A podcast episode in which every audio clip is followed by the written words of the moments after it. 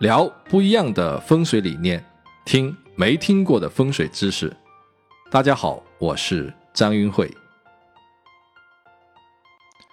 四月四号就是一年一度的清明节，清明节是我国非常重要的传统节日。清明节通过祭拜祖先的形式，以表达后人对于先人的思念之情，也是儒家孝道的一种体现。同时呢，期望通过这种形式来获得先人的庇护，以保佑整个家族的平安富贵，可以说是一种超越时空的交流。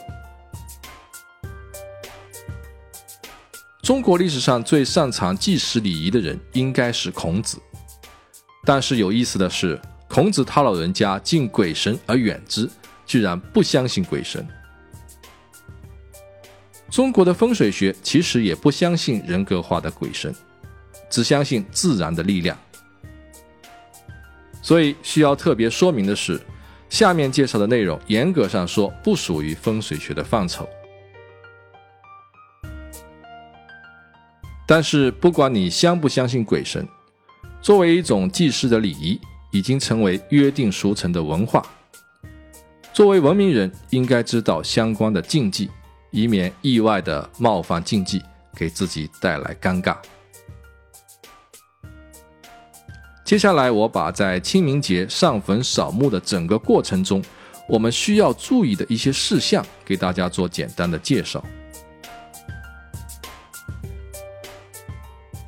首先，在上坟扫墓之前，我们应该做好准备工作。第一，要知道今年有一些人是不适合上坟的，比如今年属猴、虎、蛇、猪这几个生肖的朋友，刑冲太岁，能避免就尽量避免上坟扫墓。第二，有一些特殊的人群也不适合上坟扫墓，首当其冲的是孕妇，除了孕妇不可以上坟扫墓外，妇女在例假期间也不可以上坟扫墓。其次就是七岁以下的小孩，最好都不要参加上坟扫墓的行动。据说他们会看到一些成年人看不到的东西，会因此而受到惊吓。另外，体弱多病的人也不适合上坟扫墓，因为精气神本来就已经非常的虚弱，阴气就很容易趁虚而入。第三，可以通过观察自己额头的气色，来判断自己适不适合去上坟扫墓。如果扫墓当天自己的额头出现暗黑的气色沉淀，那就说明你的运势不适合去上坟。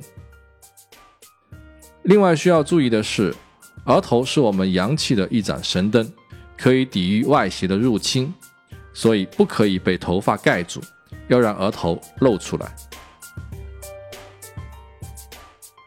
第四，在清明上坟扫墓之前，自身要做好必要的保护措施，比如说佩戴玉佩，或者是佩戴道教的护身符咒等，都可以起到趋吉避凶的作用。还可以在自己家的门上插上柳枝，以避免外邪入侵。如果来不及准备护身符，可以有一个简单的办法。就是在自己的手腕或者是脚踝上绑上一圈红绳，也能够起到相应的作用。但是衣服却不能穿的大红大紫、花枝招展，这是对祖先的不尊敬。毕竟这是一个祭祀的行为，衣着还是要相对的朴素一些为好。再来说说上坟扫墓的过程中我们要注意的事项。第一，祭祀祖先毕竟是件严肃的事情，我们要遵守基本的礼仪。在上坟扫墓过程中，我们不可以随意的嬉笑打闹，在走动时要特别注意自己的脚下，不要踩踏坟头，这是对先人最起码的尊重。第二，坟墓墓碑的方向是风水学上一个非常重要的参数。不要随意的移动。扫墓的目的之一是要为祖坟做清理和打扫，因为杂草丛生会影响后人的运势。但是在修缮坟墓的过程中，我们一定要特别注意，不能随意的去移动墓碑的方向。虽然大多数情况下墓碑是无法移动的，但是万一不小心让墓碑产生了哪怕小小的移位，都会对子孙后代产生严重的影响。第三，祭祀最重要的是心意，形式和过程可以做得简单环保一些。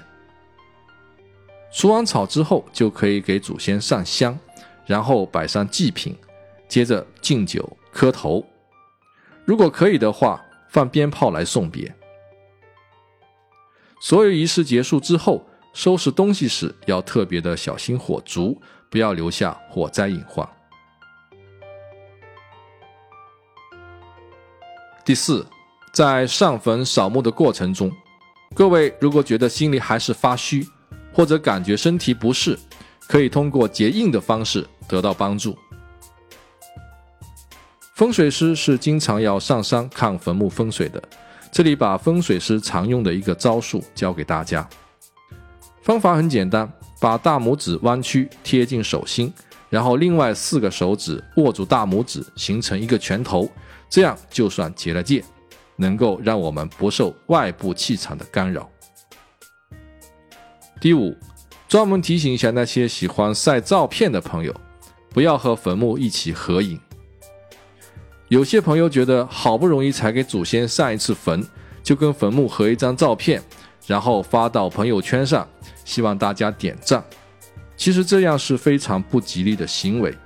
重要的事情说三遍：不要合影，不要合影，不要合影。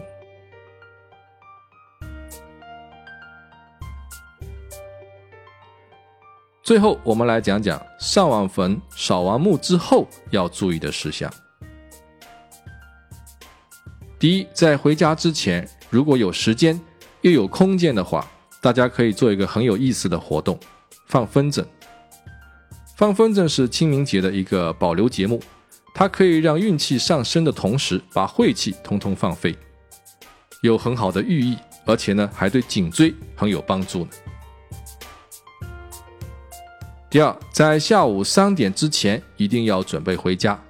下午三点刚好是阴阳之气的交界点，其实也是跟灵界沟通的最好时间。但是过了三点之后，阴气会越来越重，所以我们最好能够提前回去。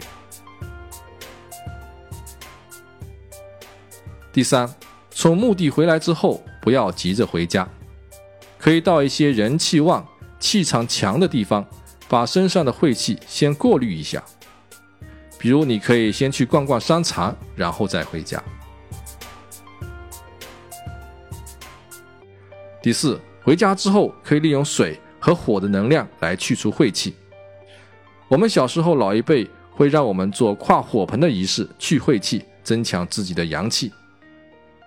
也可以用柚子叶、松柏叶沾净水给自己净身。并且要记得把自己鞋子底下泥土在室外擦洗干净。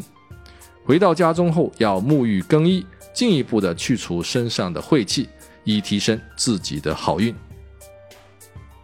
好，最后祝愿各位在清明节能够将晦气删除，将幸福复制，将富贵粘贴，将浓浓的亲情保存。感谢各位的收听。大家可以关注我的微信公众账号“易会谈”，易是易经的易，会是智慧的慧，谈是堂堂正正的谈。关注头像最帅的那个，你就可以收到更多的相关信息了。下周四我们来聊聊色彩在风水学中的应用。